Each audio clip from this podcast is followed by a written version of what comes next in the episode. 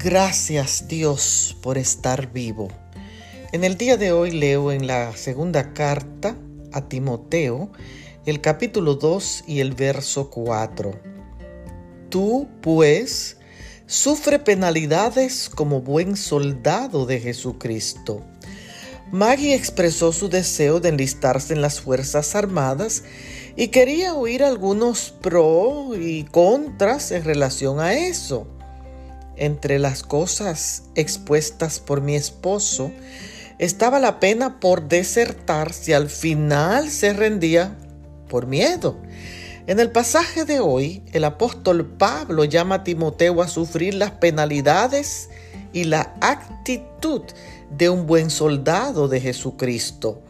Porque ser soldado es una tarea difícil que debe de ser cumplida con dedicación, respeto y compromiso y además responderle bien a su comandante.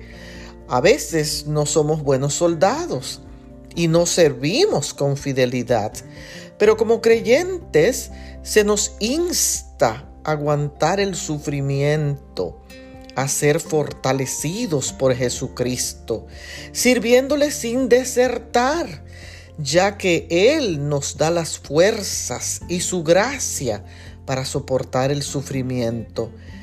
El consejo de Pablo a Timoteo es válido para nosotros en el día de hoy, de ser un buen soldado y servir a Dios con alegría. Bendiciones.